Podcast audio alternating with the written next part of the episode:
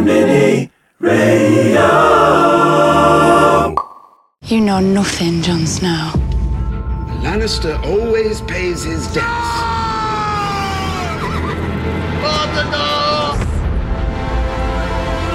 When you play the Game of Thrones, you win or you die. Une danse des dragons, des morts héroïques, une prophétie oubliée, c'est l'épisode 3 de la saison 8 de Game of Thrones. Bonjour cher peuple de Westeros, je suis Marion Litté, rédactrice en chef de Binge, le site 100% série de Combini, et je suis ravie de vous retrouver pour un nouveau numéro du débrief de fer, notre podcast dédié à Game of Thrones. Alors chaque semaine, on revient à chaud sur l'épisode de la saison 8 qui vient d'être diffusé et on explore un grand thème qui a marqué la série avant de passer aux théories autour de la mythologie de Game of Thrones et aux pronostics évidemment du trône de fer. Et pour débriefer l'épisode 3 de la saison 8, The Long Night, en français La Longue Nuit, euh, diffusé dimanche sur HBO et en simultané sur OCS en France, j'ai le plaisir de recevoir l'humoriste Nadia Ross. Bonjour Nadia. Bonjour. Alors, est-ce que tu peux nous dire euh, un peu, euh, nous raconter ton rapport avec Game of Thrones déjà? Est-ce que tu es une fan de la première heure ou ça t'est arrivé un Alors, peu plus tard? non, ça s'est fait en deux temps. C'est-à-dire que à la diffusion de la première saison, j'étais enceinte.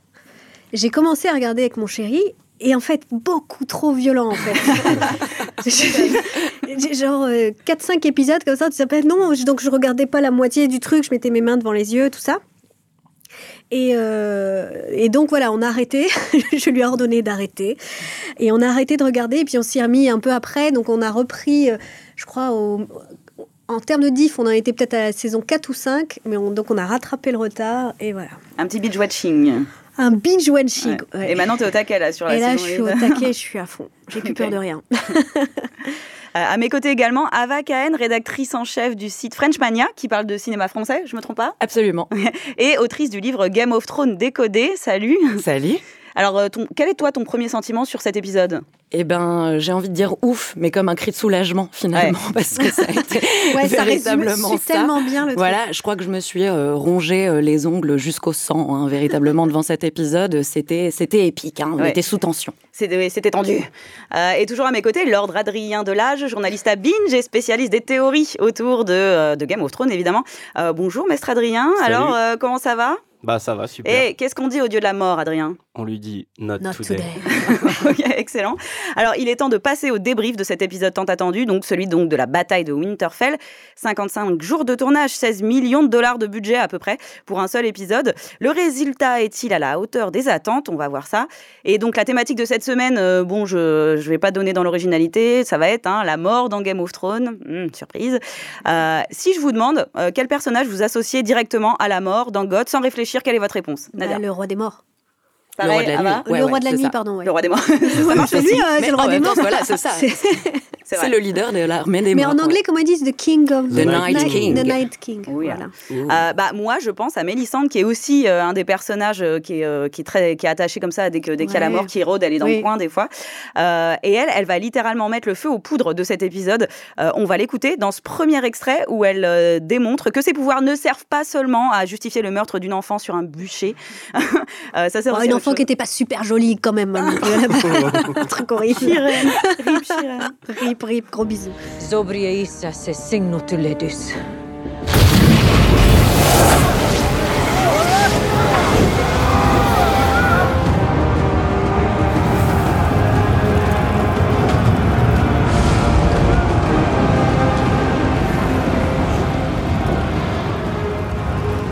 J'ai la chair de poule. Voilà. Alors elle vient donc d'enflammer les épées des Dothraki pour leur donner un avantage sur l'armée des morts et un peu plus tard elle va faire une nouvelle incantation, euh, pareil euh, pour aider les vivants contre les morts. Euh, bon alors ça c'est assez spectaculaire. À l'image de cet épisode, euh, qu'est-ce que qu'est-ce qu'on en a pensé? Oui, Ah va. c'est Ouais. plutôt spectaculaire. Ouais, ouais, ouais. Alors on est un peu, on est un peu confus, j'allais dire, euh, à passer les dix premières minutes. D'abord, les dix premières minutes, c'est vraiment de l'installation.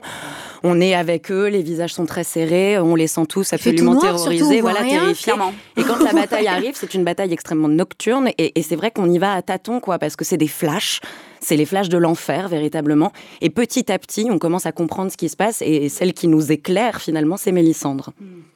Nadia, euh, Ouais. c'était pas un peu trop noir justement Ouais, moi Ouais, je trouve ouais, que cette saison 8 noir. et cette, Putain, bataille est à l'image de la saison 8. On y voit que dalle en Ouais, fait. je me dis putain les gars, vous avez des dragons, vous avez des, des trucs de- du Moyen Âge là, des, des armes de malades et tout. Franchement, vous pouvez pas installer 4-5 réverbères à l'entrée de la forêt, qu'on voit un peu qui arrive au moins. Franchement, il y avait moyen. Donc euh, non non, ce qui fait bah, évidemment ça participe beaucoup de la tension de cet épisode. Moi, je suis encore toute tendue, je Ah j'en ouais. peux plus quoi. Je j'allais prendre un bain, je sais pas. Mais euh, ouais ouais et, et le moment où euh, Mélissandre euh, invoque pour la deuxième fois là au moment où elle doit enf- enflammer les hum, les Ouais, tranchées, et puis ouais. ça marche pas. Tu vois, elle est là, elle le dit On plusieurs fois. Et t'es là, ouais. tu te dis putain, ça y est, elle a perdu le mojo, là, ça y est, ils lui ont coupé le gaz. Et, euh, et- et c'est- c'est- et je trouve que cette séquence, elle résume bien, euh, elle résume bien l'épisode aussi parce que c'est- ils vont nous tenir en haleine comme ça tout du long, quoi.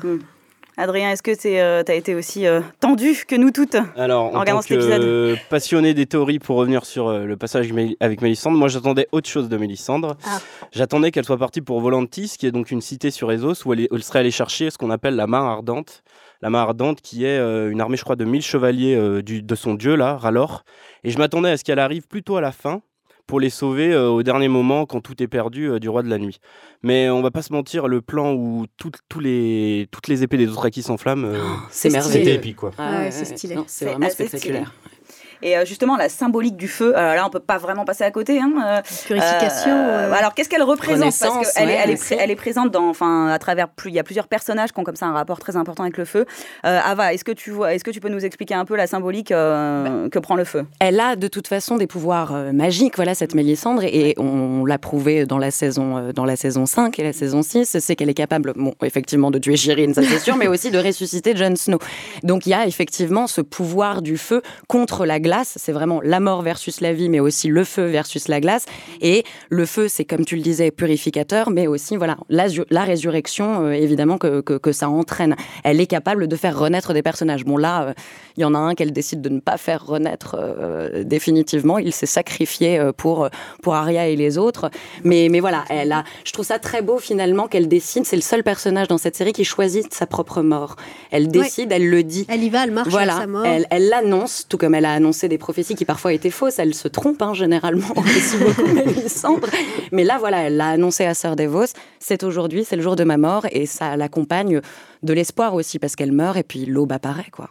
Ouais. Et c'est ça qui est un peu trouble avec euh, troublant et en même temps bien foutu, je trouve, avec Mélissandre. C'est un peu à l'image de, la religion parce que des fois, donc la, la prophétie se réalise, des fois non. Donc en fait, euh, bon, elle, elle, décide d'y croire. Elle pourrait ne pas ne croire en aucune de ses prophéties et se dire, bah ma magie, elle vient juste de ma puissance. euh. Mais non, elle, elle en est intimement persuadée. Elle sait qu'il y a un destin pour elle, mais aussi pour tous les personnages, effectivement, qui sont pris dans cette grande aventure guerrière. Et le moment où elle retrouve Arya, voilà, où elle lui, elle lui dit cette fameuse phrase euh, Tu vas devoir tuer euh, des, des- des hommes aux yeux marrons, aux yeux bleus, aux yeux on, va- on verts. va en parler après. voilà, ah, c'est c'est quelque chose.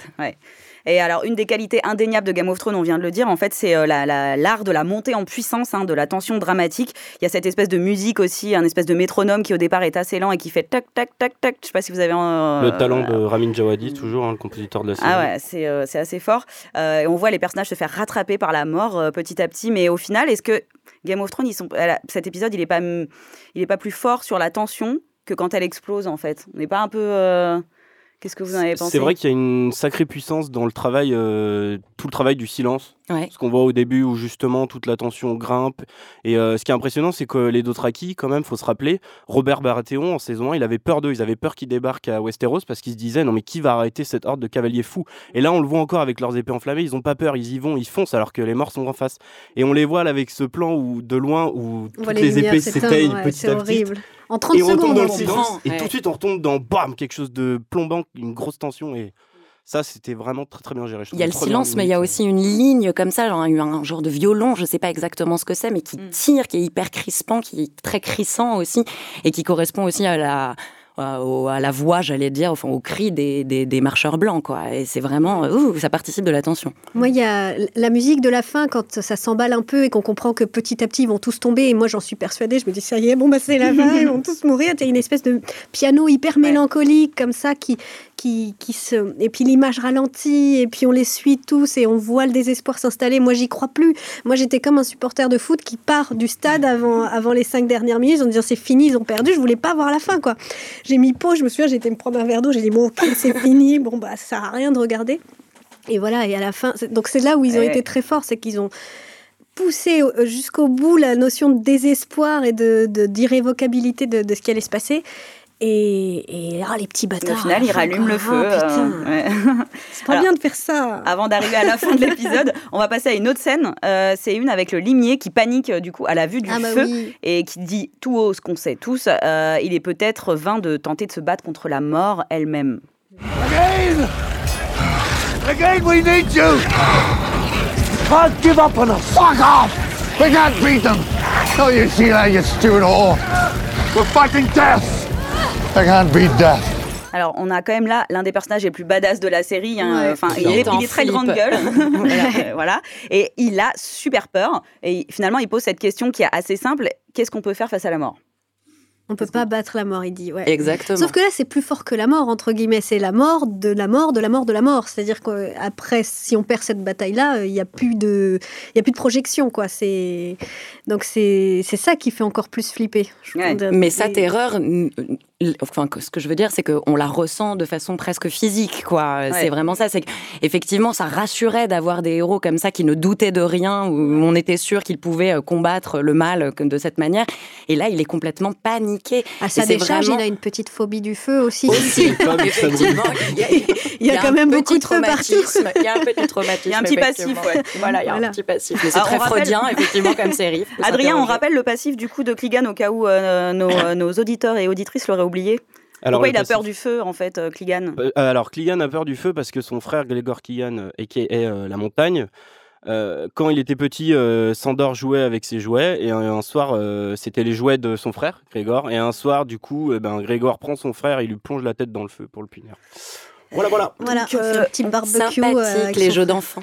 Oui, voilà. Alors, euh, on dit que le feu représente la vie, mais là, pour le coup, c'est un peu l'inverse, non pour, euh, pour le limier. Ça représente pas vraiment. euh, Ça représente la peur, ouais, plus que la Mm. mort. J'ai l'impression Ouais. que c'est la peur, c'est le traumatisme, comme tu disais, qui se réveille, quoi. Il se le prend en pleine figure, là, pour le coup. Et dans la même idée ce que disait Ava, on a aussi des plans un peu similaires avec Vergris. D'ailleurs, moi Ouais. j'étais persuadé qu'il allait y passer, hein, mais aussi. un Ouais. peu surprise ça. Où on le voit aussi paniquer alors que c'est un se lit. Normalement, il a peur de rien et tout. Et là, on le voit vraiment, il met son casque, il est là, on voit, il Mais panique. ce sont les hommes qui paniquent le plus dans cet épisode. Ah Mais oui, oui. et les femmes, tout d'un coup, euh, voilà, ont retrouvé euh, Qu'est-ce que ça peut bien vouloir dire. Alors la mort, bah, justement, on en arrive aux femmes. Euh, on peut la combattre jusqu'au bout, bah, comme Liana Mormante, euh, ce petit bout de femme Ouais. qui a plus de courage euh, que tout le monde, je crois, dans cette bataille. Euh, les, sh- les showrunners, pardon, ont décidé de la sacrifier. Ouais. Euh, moi, clairement, j'ai j'ai pleuré euh, à ce moment-là. Ah ouais, non, moi, ça m'a fait trop de, trop de peine. Euh, comment vous avez euh, vécu ça? Parce qu'en plus, je me demande, c'est pas le premier personnage important qui meurt dans l'épisode? Ouais, juste avant, il y a Ed, euh, Ed le, Oui. Oui. le- le dernier Lord. Commandant. Mais bon, est-ce que- est-ce qu'on y tient vraiment à lui euh? Bon, il était Ah, gentil quand même, quand même. ouais. C'est un des La premiers frères de John. Ouais, voilà. Euh, moi, j'avais plus envie de lui tirer l'oreille et de lui dire Hé, meuf, viens dans la crypte. T'as 8 ans. euh, Oui, mais voilà. elle, elle Moi, a cet plus ça. Oui, oui, non, mais évidemment, de- elle a ça dans le sang, et, etc. ouais. Mais juste, j'avais envie de lui mettre la fessée et dire Viens, on va se mettre à l'abri, s'il te plaît. Et donc, je suis ça. plus en colère après elle. Quand... Et puis après, quand elle est finalement, quand elle achève le géant comme ça dans l'œil, je dis Ah, Mais ok, ce sont finalement les, pardon. les vas-y, deux plus jeunes filles qu'on voit Ouais. à l'écran qui sont les héroïnes de cet épisode. Donc ça, c'est grandiose, quoi. Et J'ai vu une interview des showrunners qui disait que pour eux c'était très important de la tuer à ce moment-là et de tuer ce, que, ce qui représente un des personnages les plus petits. Mhm. Euh, Ouais. tuer Face au le- géant. Voilà, exactement face aux géants euh, des marcheurs blancs. Oui, on sait David et David Goliath. et quoi. Goliath, oui, Ouais, voilà. exactement. Clairement. Complètement. Alors, il faudra qu'on parle un peu de ce que j'appelais en intro de ce podcast la danse des dragons. Euh, alors, pendant que tout le monde euh, se fait euh, euh, envahir euh, littéralement, euh, massacré par euh, les marcheurs blancs et par euh, leurs- sbires, euh, John et, Daer- et Daenerys, ils, petite sont, balade. euh, ils sont dans le ciel. Moi, euh, ça m'a voilà. fait penser à Aladdin, ce rêve bleu. Ils sont partis sur leur tapis. Ce rêve bleu. C'est vrai qu'il y a la lune en plus. À Mais la oui, c'était dans- un peu ça. Je me suis mon pécho dans les nuages. Tranquille. Alors, euh, bah, bon, non, quand même, ils se battent avec euh, Drogon et, Rhaegal contre le roi de la nuit qui Ouais. chevauche Viserys. Moi, j'ai trouvé ces scènes, bon, sombres, mais quand même assez belles, assez poétiques. Euh, qu'est-ce, que, qu'est-ce que vous avez pensé, vous, de, de cette, euh, cet arc narratif-là, on va dire, de, de l'épisode? Moi, j'ai trouvé ça très intéressant. Déjà, euh, il y avait l'épisode précédent où on voyait comment Jon Snow arrivait désormais désormais à, à contrôler hein, ces dragons, euh, définitivement, Ouais. à savoir les, à savoir voler avec. Euh, mais là, ce qui est fascinant, c'est qu'on a des doutes quand même sur le personnage de Daenerys. On savait pas terriblement euh, ce qu'elle défendait, quel était son point de vue. Et là, elle voit les Dothraki effectivement se faire massacrer, et elle a cet élan. Il faut que je les sauve. Il faut y aller. Et je trouve qu'ils font partie de cette bataille. La bataille se joue évidemment de manière terrestre, mais la bataille est aussi navale. Et ce qu'ils comprennent, pardon, Aérienne. mais ce qu'ils comprennent tout de suite, Daenerys et John, c'est que ils sont imbattables. La- L'armée des morts est quasiment imbattable. Ce qu'il faut, c'est les dragons. Ce qu'il faut, c'est surplomber ce théâtre de l'horreur et tout de suite arriver à tuer euh, celui qui va tout faire tomber comme des dominos, qui est euh, le roi de la nuit. Donc je trouve qu'il y avait une stratégie globale derrière tout ça qui était assez intéressant. C'est eux qui ont la vision globale euh, dans cette série, dans cet épisode. Et oui, Nadia. Ouais, moi j'ai trouvé ça très joli et tout. Après, le, le fait bah, qu'on découvre euh, qu'il est son neveu, euh, on- moi je trouve qu'on comprend pas Oui, dans l'épisode d'avant. Ouais. Ouais, ouais, mais je comprends. Je sais pas si elle, elle en a pris la mesure. Est-ce que ça condamne leur couple? Est-ce qu'ils vont se pécho quand même euh, en disant eh, Moyen J'ai pas Âge? l'impression que ça la perturbe. Tu vois là, Non. j'ai pas l'impression que ça ça la perturbe parce que euh, dans les trois derniers voilà dans les épisodes. suivants, dans les épisodes suivants, c'est sûr que là l'urgence c'est pas ça. Euh, mais j'ai trouvé ça ouais très joli, mais du coup je suis moins dans ma phase romantique comme oh ils sont mignons, j'ai ah c'est son neveu, C'est un peu plus gênant. C'est sûr. Euh, après, j'ai pas très bien compris euh, ce que John faisait. À un moment, il est parti. euh, on a l'impression qu'il cherchait le, le roi de la nuit. Oui. Il est un peu paumé, notre Il est ami paumé, John. Moi, on est honnêtement, d'accord. je trouve qu'il, dans, justement, dans cette bataille, il semble un peu. euh, moi, je trouve qu'il sert Mais pas à grand En chose. fait, ça, ils part pas dans tous les respecté leur stratégie de base. Leur stratégie de base, c'était de hum, bah, d'attendre le roi de la nuit arrive et lui sauter dessus, parce que deux dragons contre un, bah, c'est plus fort. Le problème, c'est que quand Daenerys voit son armée de Dothraki se faire décimer, c'est là va. où elle craque et du coup, elle y va, elle se lance. Mais moi, j'ai un autre problème avec ces scènes, c'est qu'on les voit un moment surplomber euh, tous les lieutenants du roi de la nuit, donc les marcheurs blancs. D'ailleurs, ils font rien de la Oui. bataille. Ça, j'étais choqué. Oui. Mais c'est surtout, en fait, là, je ne comprends pas pourquoi ils les attaquent pas, parce que détruire les marcheurs blancs, c'est détruire tous les spectres, donc tous les zombies qui sont Ouais, liés à eux. Et du coup, pour moi, là, déjà, il y a une première incohérence. Ouais. Et oui, oui, c'est vrai ça. On nous annonçait justement une bataille euh, incroyable, digne de celle de- du Seigneur des Anneaux, euh, pour ceux Le qui s'en gouffre souviennent. de Helm, voilà, le gouffre de Helm, on s'en souvient. Euh, et Miguel, alors comment il s'appelle Le réalisateur s'appelle? Miguel Sapochnik. Est-ce que finalement ça tient la comparaison ou pas quand on y, voilà, quand on prend du recul cette bataille? Parce que moi je trouve que la, la tension dramatique était incroyable. Maintenant, effectivement, d'un point de vue tactique, je trouve que c'était un peu euh, un peu prévisible. Moi, il y a d'autres batailles comme euh, Hard Home ou euh, la bataille des bâtards qui, que Qui Qui est le même réalisateur, ouais, voilà. même réel, ouais, mais dans, dans le scénario, je sais pas, il y avait un truc en plus, il y avait des surprises, il y avait euh, une, une armée qui arrivait pour euh, en renfort. euh, Enfin, non, Mhm. je, où je suis la seule à être un tout petit poil déçue par. Non, moi je trouve ça quand même assez grandiose. Enfin, D'accord. euh, Surtout je pour la télévision. ouais. Voilà, c'est ça. C'est que il- ça on, on Mm. parle du Seigneur des Anneaux, mais donc c'est un objet cinématographique, le gouffre de Helm et tout ça. Là, c'est vrai que c'est la bataille euh, la plus épique de l'histoire de la télévision, très concrètement. Et ça va avec les moyens que- qu'on évoquait tout à l'heure, les 16 millions de budget, etc., etc. Ça se voit hein, l'investissement. Je trouve que d'ailleurs, on le sent hein, tout au long de, de la série, hein, de, de- de la saison 1 à aujourd'hui. Il y a quand même aussi euh, une épaisseur davantage en termes de mise en scène, en termes de- d'effets spéciaux. Les, les- dragons, c'est saisissant de réalisme, mine de rien. Et ça, c'est c'est fort, quoi. Ça accroche aussi, ça fait partie de, de ce spectacle. Moi, je trouve que c'était plus angoissant que épique. Ouais. En fait, c'est c'est plus ça. Je trouve que c'est plus dans Tragédie. le côté euh, implacable. Ils avancent, ils avancent. Et quand à un moment, il les fait relever, là, quand. euh, Oh, c'est incroyable, c'est ça. ah non, ça, j'en pouvais plus. Je dis, mais non, mais c'est fini, quoi. C'est. Enfin. ouais. C'est c'est le côté, voilà, très angoissant, implacable. Le, Machine La infernale. Oui, machine puis, qui se Moi, j'y vois une idée de provocation du roi de la nuit, parce Mais qu'il oui. faut rappeler qu'il a déjà fait ce geste à John après la enfin, le massacre de Hardhome. Ouais. Et j'y vois dans le roi de la nuit une forme de provocation de John de lui dire Bah non, en fait, c'est pas là. Je refais. Ce qui est marrant parce que ça prête des émotions à ce roi de la nuit que d'habitude on imagine être une espèce de. Enfin, on n'a pas l'impression. Oui, que presque ce- sur pilote automatique. Ouais, euh, ouais. Il, il- il me donne l'impression des fois d'être un robot. Alors là, on l'a vu sourire une ou deux fois, faire des. Ouais. Ouais, d'accord, Il est très cynique en réalité. ouais, ouais, euh, le Mais, petit euh, coquin. ouais. Sinon, au-delà de penser au Seigneur des Anneaux, moi j'ai pensé ça, enfin j'avais l'impression des fois de voir un film de zombies devant moi. Ouais, J'ai notamment ouais, pensé à. World War Z quand tous les zombies se jettent sur les remparts pour faire une montagne en fait, euh, ben, Ouais. grimper au-dessus des, des remparts. Il y a aussi la scène où Arya doit pas faire faire de bruit pour essayer d'éviter Ouais. et tout. Ça, c'est plus film d'horreur, euh, limite. Ça fait- Ouais, Ouais. film d'horreur. La, goutte de zombies, sang euh, qui tombe sous Et c'est aussi là, du ouais. film de guerre. hein. On pense aussi à des grands spectacles style Apocalypse Now euh, quand on voit euh, les, les j'allais dire les tableaux euh, apocalyptiques. ciel et voilà, exactement. rouge, ouais, euh, voilà, dans les couleurs. Mm. Hmm, Il y a pas mal de, il y a pas mal de refs. On va passer à un nouvel extrait euh, où euh, donc là on fait face à un nouveau personnage euh, qui a connu bien des vicissitudes dans Game of Thrones et euh, qui va finir par donner sa vie pour les Stark. Donc c'est euh, Theon Greyjoy. You're a good man.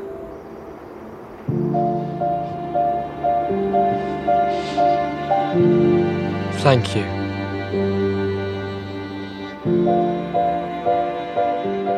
Tristesse euh, pour pour une fois en plus que Bran est sympa avec un autre personnage. Oui, quand il a un peu de cœur. euh. C'était euh, voilà, c'était très émouvant ce moment. Finalement, face à la mort, on protège ceux qu'on aime, j'ai l'impression. On voit quand même euh, Theon Greyjoy, Jorah Mormont se sacrifier, respectivement pour Bran et Daenerys. Euh, c'est euh, c'est les moments les plus, les plus, je dirais, les plus émouvants de, de Game of Thrones. Euh, Enfin, de Game of Thrones, de, De cet épisode. Ouais. Qu'est-ce que vous en pensez Ouais. Oui, oui, et je trouve que ça résume bien aussi bah, le, le destin de ce personnage, là, de Tion, euh, qui s'est cherché, en fait, tout du... Ouais. pendant- pendant- à travers ces huit saisons, il cherché qui suis-je Est-ce que je suis un Stark Est-ce que je suis un... euh, Greyjoy. Un, Jo- un Greyjoy, là Mm. Euh, Est-ce que je suis un gentil Est-ce que je suis un méchant Est-ce que je suis euh, le the prick, là, ou je sais plus comment il l'appelait, euh, le mec... Schling. Schling. Et, et en fait, à la fin, il lui dit T'es un, t'es un mec bien. Est-ce voilà, que je suis ça lâche Et non, en fait, il a du courage. voilà. C'est tout le changement de trajectoire de ce personnage qui est assez Et- fascinant et et donc, il très bien traité. maintenant qu'il sait qui il est, en fait. Ouais. Oh, c'est beau ce que tu dis. C'est beau, hein Ouais. Mais les deux ont une forme de rédemption en plus dans, dans, dans cette mort, c'est-à-dire que ben, Théon, ça y est, il redevient un homme. Parce que moi, pour moi, c'est le- dans ce dialogue, c'est le mot homme qui est important, Ouais. où justement il Ouais, avait été c'est vrai. masculé par Ramsay, et là vraiment Bran réinstaure cette notion pour lui. Et Jorah, ben, à à la base, c'était un traître pour Daenerys, et finalement il donne sa vie euh, pour la protéger. Donc tous les deux sont frappés par un arc de, de, rédemption, qui a- de rédemption qui est assez fort. Homme et bon, du coup, dans Oui, la en plus, aussi. bon, oui. ouais, voilà. Et thank you. Oui, merci. Hein, merci quand même. pour une fois que Bran remercie quelqu'un qui est mort pour lui, parce Bah qu'il y en a un paquet qui se sont sacrifiés pour lui. hein, Mais il a fait beaucoup de choses. Bran, not- notamment donner ce poignard, euh, voilà, euh, Ouais, À Arya, en ouais. acier à Arya, qui a quand même déterminé euh, ce grand final. C'est vrai. Bon, allez, on lui pardonne alors. Ouais, on lui Euh, pardonne un peu. Alors, il y a, donc ces morts sont assez terribles, hein, mais en fait, il y en a pas mal qui ont survécu. Ouais. Euh, moi, Après, il y en a, on je- sait pas ce qu'ils deviennent. Ouais, comme euh, Tormund, Brian. on sait pas trop. Ouais, mais s'ils Ah, si. étaient morts, on- Sam, on aurait insisté, Sam. on en aurait fait un, Ouais. effet, j'imagine. Moi, je bah, pense moi, que- je suis inquiète? Moi, je suis inquiète. Moi, je vais pas bien. Ah. Ça. C'est vrai On qu'on le voit pas souvent. Sam, mais il, a, il est un peu en PLS quand même. La dernière fois on qu'on le voit, il fait Ah avec beaucoup de gens autour quand même. C'est vrai. Non, mais ils ont réchappé au pire, ouais. Mais du coup, donc moi, je, je, j'ai pensé aussi donc Tormund, Brienne. Je pensais qu'elle allait mourir euh, héroïquement dans les bras de Jamie, pas du tout. Ouais. Vert gris dans les bras de Missandei, pas du tout. Missandei Ouais. qui est également vivante, et tant mieux. Hein, mais Ouais, je veux ouais. dire, Tous les gens de la Euh, crypte qui ont euh, survécu. voilà. Et Tyrion, d'ailleurs, à un Ça moment, euh, on se dit, On a des nouvelles de verre quand même Eh ben, euh, On sait notre, pas trop. ami, notre ami Vert, il a l'air d'être dans le coin quand même. Euh, Sinon, c'est pareil, on l'aurait vu vraiment mourir euh, d'une manière. Bah quand ouais, même, je euh, pense que. C'est un personnage depuis le- la saison 2 ou 1. euh, moi, je, je pense Oui, que. moi, je, je, doute effectivement qu'il y ait des morts qu'on n'ait pas Ouais, surlignées, quoi. Ouais. Et en fait, le truc euh, que je me disais, c'est que Game of Thrones a quand même construit sa réputation sur, euh, voilà, sur des, les, les meurtres impromptus, euh, comme Mhm, la, la, la, la fameuse tête de Ned Stark, hein, euh, voilà, dans l'épisode 9 de la saison 1. qu'on n'avait pas vu venir. Voilà, ce truc où on pensait que c'était le héros de la série et en fait, boum, il meurt euh, très tôt. Euh, mais là, tu te dis, bah en fait, est-ce que les showrunners, euh, ils ont pas été, ils sont pas devenus un peu trop attachés à leurs personnages Ils veulent plus les tuer, en Je fait. pense pas, parce que je pense que c'est en deux temps. Il y a Ah. quand même euh, six épisodes hein, pour, pour cette saison, donc là on en est qu'au troisième. Il y avait la première menace qui était le roi de la nuit, mais vient la seconde qui est Cersei, Cersei. Lannister. Et évidemment, Le il y a une deuxième, baga- une deuxième bataille qui va s'engager, donc euh, il faut nous faire tenir encore, euh, il faut du matériel quoi, pour, te- pour tenir jusqu'à la fin. Ouais. Bah, je sais pas, ils ont même pas tué un personnage principal, limite. Bon, moi, je suis horrible, mais je sais pas, je me dis. Bah, T'aurais tué Je qui sais pas, je sais pas, j'ai pas assez pleuré. moi. non, mais du coup, voilà, ce sacrifice de Theon et effectivement le Ouais. sacrifice de Jorah, euh, c'était déjà, euh, déjà pas mal, très, ouais. très, très, euh, Aïe, hein, on a le cœur qui s'est serré. Ah ouais? Adrien, qu'est-ce que t'en penses, toi? Euh, c'est vrai que ça manque euh, d'une mort épique quand même. Moi, j'ai eu peur que Daenerys. ça- J'ai eu peur pour Ah non, mais Daenerys. Moi j'ai ouais, vraiment voilà. cru qu'à un moment On- il passait. c'était- audacieux quoi là, ça aurait été. ouais. Ah, Donc- audacieux, Oui, mais il y hein. aurait eu plus d'enjeux euh, Oui, par rapport ouais, aux, par anci- rapport aux à- prochains exactement. épisodes sur qui doit aller sur le trône de Bah fer, si, ça vu qu'il est l'héritier John et légitime. Arya encore après, tu vois, ça se discute encore. Il y a toujours moyen de discuter. Alors, on va revenir à Arya, justement. Twitter avait prévenu, si Arya meurt dans cet épisode, il y aura une émeute. Donc non, finalement, elle ne meurt pas et elle arrive carrément à battre la mort. C'est le petit miracle. Euh, voilà. Eh ouais. On va écouter un son qui revient sur son parcours dans cet épisode. You said we'd meet again. And here we are. At the end of the world. You said I'd shut many eyes forever. You were right about that too. Brown eyes? Green eyes. And blue eyes. What do we say to the god of death? Not today.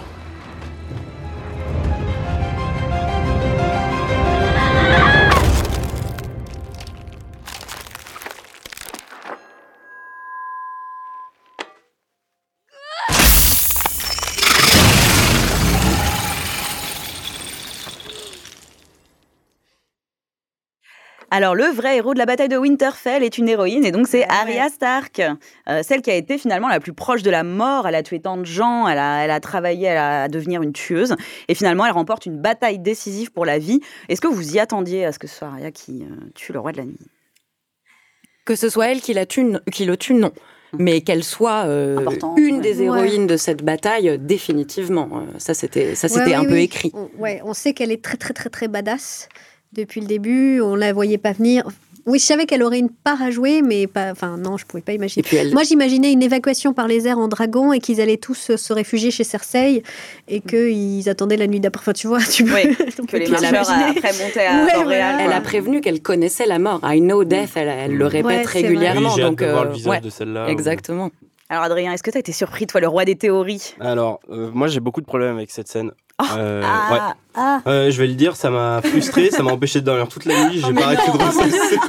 ouais, ouais, non, mais c'est.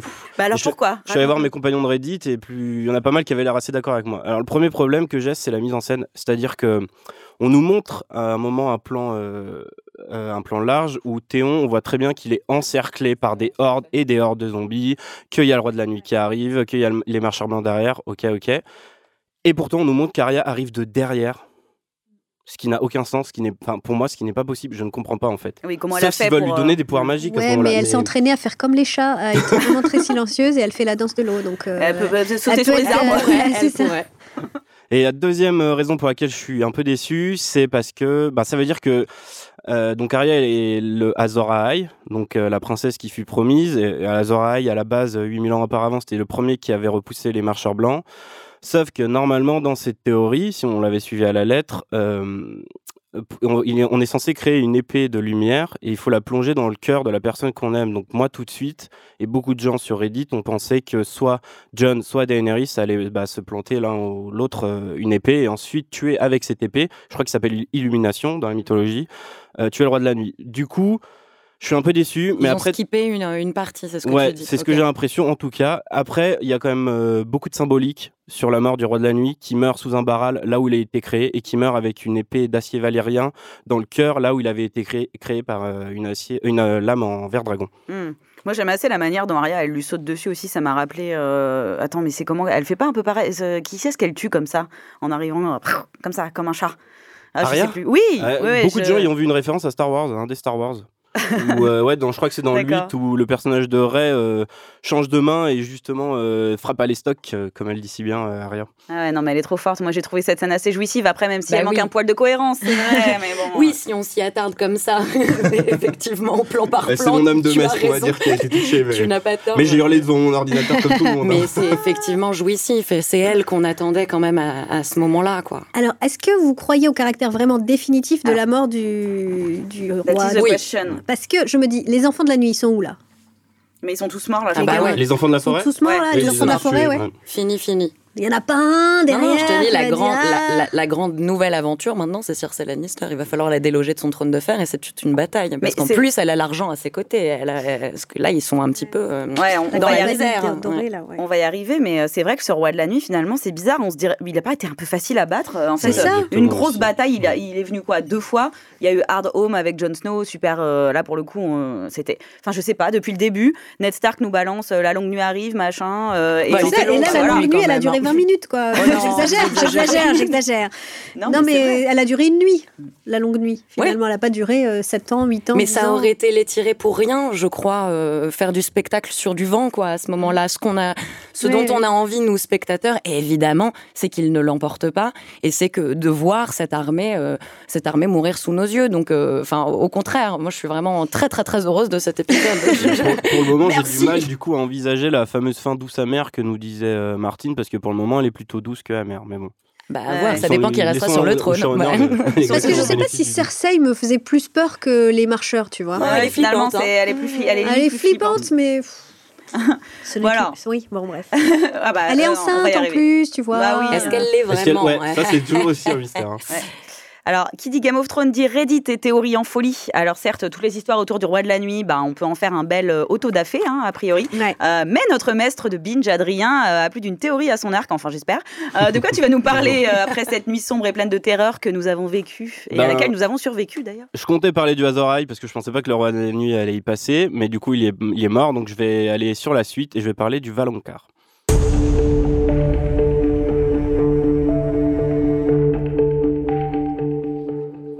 Alors, qui est le prochain, antago- le prochain antagoniste à mourir? Bah Pour moi, ça va être Cersei. Alors, pour cette théorie, je vais faire appel à vos notions de haut valyrien. Alors, est-ce que quelqu'un autour de la table peut me dire Va ce que signifie le Valonqar? Euh, euh, Ah si, le petit frère ou la petite sœur, non Tout à fait. Yes Alors, on va partir d'abord sur petit frère. On va dire petit frère tout d'abord. D'accord. Euh, c'est un terme qui est apparu au cours d'un flashback sur Cersei, c'était dans la saison 5, euh, lorsqu'elle a rencontré Maggie la grenouille, qui était une voyante de Port-Lanis. Donc Ma- Maggie lui avait prédit la mort de ses trois enfants, qui sont euh, Geoffrey, Tommen et Myrcella, puisqu'elle n'en a jamais eu avec Robert Baratheon. Donc les trois enfants sont morts, et à la fin de sa prédiction, elle disait, je cite, « Et lorsque tes larmes t'auront noyé, les mains du Valonqar se resserreront autour de ta gorge blanche et te feront exhaler ton dernier souffle. » Mais alors, qui est le Voloncar dans les derniers survivants de la série? Pour moi, il y a trois candidats potentiels. Il y a un petit frère quand même. On est d'accord. petit frère, Et il y a en un jumeau. plusieurs. Donc le premier, le plus évident, c'est Tyrion. Mm. Ben, c'est le petit frère de Cersei et de Jaime. C'est son petit frère et son frère petit. Oui, exactement.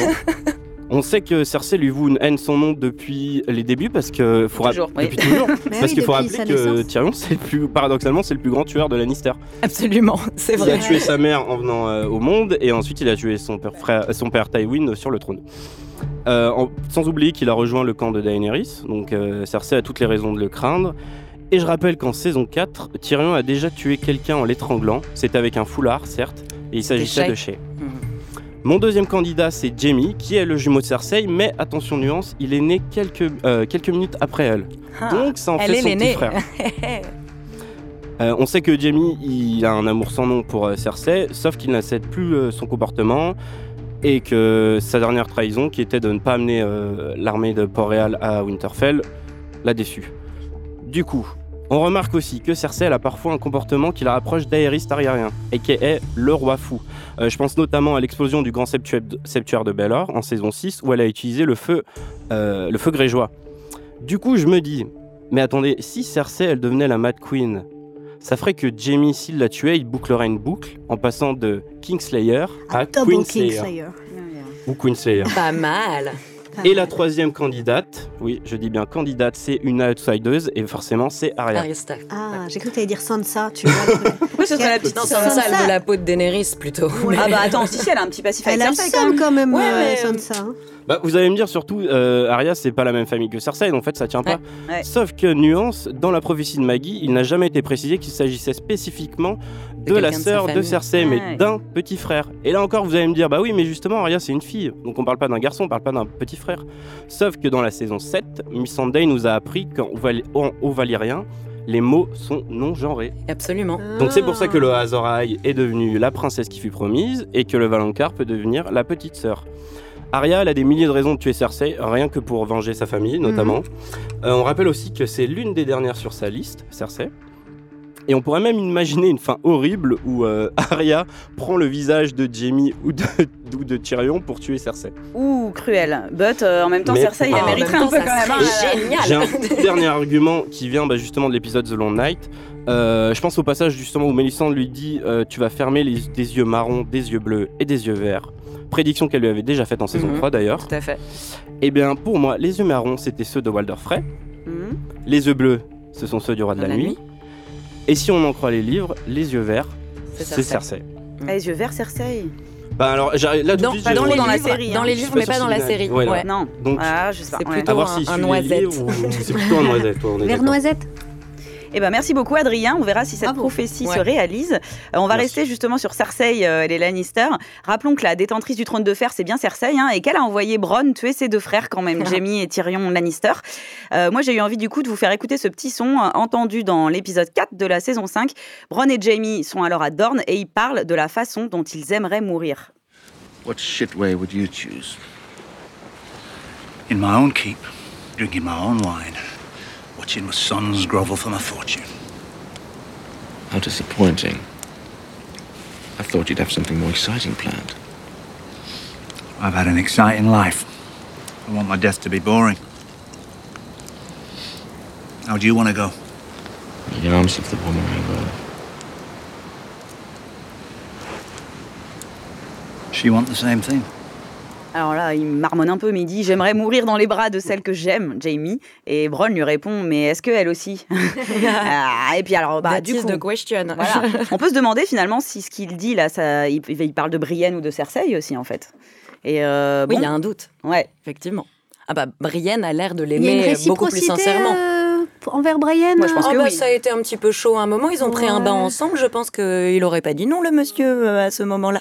Mais, euh, mais ce qui est terrible, c'est qu'elle les considère de toute façon, Cersei, comme deux traîtres, euh, Jamie et Tyrion. Donc elles sont. J'allais dire, sa décision est irrévocable. Ouais, ouais. Donc euh, ça y est, l'amour est définitivement euh, entériné hein, entre, entre Jamie et, Ouais. et Cersei, je pense. Surtout qu'elle cherche à le faire avec, avec la manière parce qu'elle a quand même donné à Bronn euh, la- l'arbalète des Lannister. Donc euh, ça a tout un symbole puisque c'est aussi l'arme qui a servi à tuer Tywin. Ouais, on est d'accord Ouais. que les prochains Oui, épisodes, ça, va être pour œil, euh, dent pour dent. Quoi. Et puis, reparti pour la tragédie Elle a, shakespearienne. en elle fait, a. Euron Greyjoy désormais à ses côtés, Oui. qu'elle utilise aussi, euh, voilà, euh, comme, euh, bah voilà, elle va utiliser sa flotte, elle va utiliser son armée, donc tout ça se prépare. Ce qu'on n'a pas vu, c'est ça la grande absente de cet épisode-ci, Oui. c'est Cersei Lannister. Elle n'apparaît absolument pas. Port-Réal est complètement hors champ, et donc on se doute bien que déjà le hors champ est terrifiant et terrible, quoi. Ouais. Finalement, euh, Arya, elle dit que la mort pouvait prendre plein de visages différents. Et finalement, nous, on était focus sur le roi de la nuit, mais est-ce que euh, la mort va pas être plus dévastatrice pour nos personnages euh, qui repartent dans le game, hein, c'est-à-dire euh, le jeu politique de qui va finir sur le trône de fer? Est-ce qu'ils vont pas finir par s'entretuer finalement et... Ah ouais. Est-ce que le pire ennemi de l'homme, ce serait pas l'homme Eh bah, finalement? J'ai envie de Nadia, dire, J'ai envie de dire. Valar Margulis, moi- hein, c'est quand même l'un des gimmicks aussi de. Mais de, moi, voilà, Cersei, j'arrive Gimmick. pas à la haïr euh, à, Hmm. à- à 100%. Non, Autant Geoffrey, j'attendais sa mort, tu vois, j'attendais, je dis c'est quand, c'est quand qu'ils vont l'achever, là, qu'ils vont le finir? Et j'ai j'ai pas autant d'impatience avec la mort de Cersei. Parce qu'elle a un panache incroyable. Ouais, elle a. Je sais pas, elle. Ouais, elle est mieux écrite, on la, on la, voit- on la voit souffrir euh, Oui, peut-être. par rapport à aussi, pas mal de choses ça. dans sa Elle a- vie. elle a en des- fait, elle alors. elle a- elle a Elle un côté binaire, humain quoi. malgré tout. Oui, bien bien sûr, son attachement à ses enfants. morale, euh, exactement, voilà. par rapport Tout à à sa fait, famille, oui, à oui. ses enfants. Et donc, j'ai pas Ouais. hâte, moi, de la voir mourir dans d'atroces souffrances. Mais moi non plus. euh, Ah, tu je, vois je pense qu'il faut qu'elle Cersei, en fait, on est en train de créer ce soir. Tu vois, la, euh, marche de la euh, honte qu'elle s'était faite, j'avais pas kiffé euh, des masses, quoi. Tu Ah vois, bah, j'étais ouais. pas. Euh, Hein, je pense Je que pas, personne n'a kiffé. En vrai. La marche Si, ouais, t'as bien aimé, t'étais contente. euh. Bah, on sent que c'est une... Non, contente. Non, c'est se abominable. Voilà, c'est ça, c'est abominable, c'est une humiliation ultime. Mais euh, ça nourrit le feu de sa revanche, quoi, définitivement. Ah Donc, oui. du Oui, coup, quel euh, feu, et le quel mot est bien feu. C'est vrai. Alors euh, bon bah après la grande bataille de la mort, euh, ça va être la grande bataille pour le trône de fer et donc on va terminer ce podcast euh, comme on le fait à chaque fois par les traditionnels pronostics. Alors euh, qui va poser ses royales fesses sur le trône selon vous après cet épisode? On peut changer. Moi je change à chaque podcast, je dis quelqu'un de différent. Bah là, j'ai pas le choix, faut que je change, puisque je disais que le trône allait être détruit par le roi de la nuit, donc je me suis bien Ah bah planté. zut. Bah magnifique pour euh, Monsieur le Maître euh, Adrien Delage dont je vante euh, hein, l'expertise depuis ce début de ce Et oui, des podcast. fois, ça peut- ça Mais c'est compliqué. Comme Mélissandre, hein, on Ouais. peut comprendre. Daenerys, ça serait trop évident. Cersei, si elle le gardait, si elle maintenait le monopole, ça serait bah, la fin d'où sa mère finalement dont, dont- dont on a parlé, qu'on évoquerait, parce que ça voudrait dire que le monde politique, en tout cas, Rien ne, bouge, change pas. Voilà, on est en état de stagnation. Euh, après, ça pourrait être. euh, moi, Jon Snow, j'y crois pas beaucoup. Mais une outsider, pourquoi pas Arya Stark? Bon, elle a pas envie de pouvoir, elle a pas envie du trône de fer, mais je sais pas, est-ce que ça pourrait pas être une décision collégiale? Et qu'on s'orienterait vers une démocratie, on choisirait qui est sur le trône de fer, je ne sais pas, peut-être Arya. Toi Nadia, tu vois qui? Moi, je pense à Sansa parce que je trouve que elle est, hum, elle est brillante. Enfin, elle a, elle a l'esprit politique, elle a, elle a tout ça. Pour l'instant, elle n'a pas la légitimité, mais on n'est pas à l'abri d'un twist, euh, d'un accord, d'un, tu vois. Euh, et je trouve qu'elle a, elle a l'envergure. Et voilà, mais je, je sais pas, je suis incapable de te- de t'expliquer comment, pourquoi ça arriverait, mais euh, Non, mais si, c'est un peu le cerveau. Alors Après- Arya, c'est un peu les muscles, Mais quoi. je pense donc, que euh, Sansa ouais. va rester Lady du Nord. hein, Complètement. parce Après- qu'elle est trop accrochée. Queen of the North, s'il te Oui, plaît, ce c'est serait pas mal. Queen of the North, allez. Mais il y avait une discussion très mignonne entre Arya et Sansa où elle disait t'es la personne la plus forte et toi t'es la personne la plus intelligente. Est-ce que ce serait pas une alliance des deux Bah voilà, voilà. Est-ce Mais oui. que- Deux têtes pour gouverner, Ouais. ça serait pas magnifique, cette alliance des Stark? Ouais, moi, j'imagine quand même une, euh, une sérieuse euh, tragédie entre John et euh, Daenerys. hein. Ça va Je- mal finir, cette Je pense à la. C'est comme les Lannister. Il faut qu'il. S'il n'y a pas de guerre entre les familles, c'est plus Game of Thrones, quoi. Donc, euh, moi, je pense que ça va être, euh, ça va être la guerre. On sait pas. Enfin, ça va être, à mon avis, une succession de malentendus, un Ouais. truc un peu sopesque où euh, Daenerys va euh, interpréter ce que dit John d'une manière, elle va lui tomber dessus et boum, à mon avis, ils vont s'entre-déchirer les deux. C'est obligé. hein. Bah, elle, ça fait quand même euh, depuis la saison 1 qu'elle le veut, hein, ce trône de Bah fer. oui. Donc tout d'un coup, elle, Ouais, ouais. elle voit que l'homme qu'elle aime, certes, Ouais. mais est Devient aussi légitime, l'héritier légitime. euh, Et en plus, il est ça censé lui passer devant juste parce qu'il a un pénis. Elle est pas obligée de rire. hein. Enfin, moi, je. Place, je rigolerais pas. Non, non, non. Alors, on pourrait continuer à vous parler de Game of Thrones tout l'hiver, enfin, s'il dure finalement, hein, mais en tout cas, il va falloir refermer ce numéro. Euh, un grand merci à l'humoriste Nadia Rose d'avoir fait le déplacement. Merci, Merci de beaucoup. m'avoir invité. Euh, et où est-ce qu'on peut te voir ou t'écouter euh, en ce moment? Alors là, il me reste quelques petites dates de tournée, mais la grosse date qui vient, c'est le 15 mai à l'Olympia, donc très très bientôt. Ok. Vous êtes tous les bienvenus. Eh On ben. sera fouillés à l'entrée pour être sûr que vous n'avez pas d'épée valérienne en, en acier. Et plan Vigipirate oblige. mais voilà. Ok, et ben rendez-vous est pris. Avec plaisir. Euh, je remercie aussi chaleureusement Ava Cahen. Euh, Donc, tu es rédactrice en chef du site Frenchmania et autrice du livre Game of Thrones décodé. Merci beaucoup. Euh, merci, euh, maître de l'âge, d'avoir été une fois de plus au rendez-vous à mes côtés. On Euh, espère viser mieux sur les prochaines théories, mais on y croit. Lâche pas l'affaire, Adrien.